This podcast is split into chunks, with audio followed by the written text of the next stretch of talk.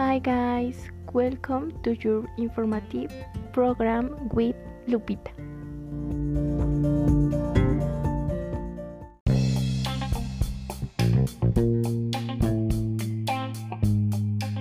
Today we will talk about US elections.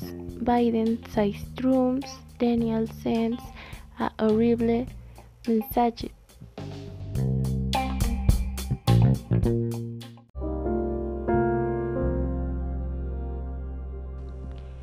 US President-elect Biden has condemned Donald Trump's refusal to accept defeat in the presidential election, saying in the send a horrible message about who we are as a country.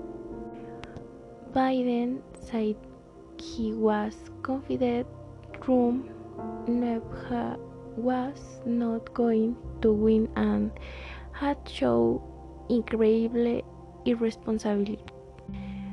There was a fresh step back for the president as Georgia recount upheld Biden's victory in the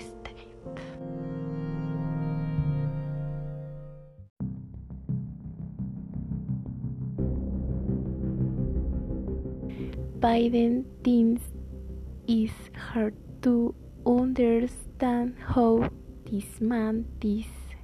He continued adding his hoods outrageous what he's doing.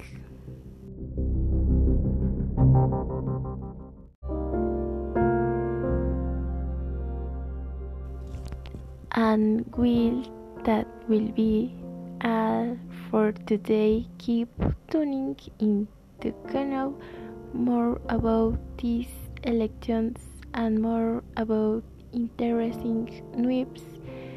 See you soon. Loves you very much, Lou.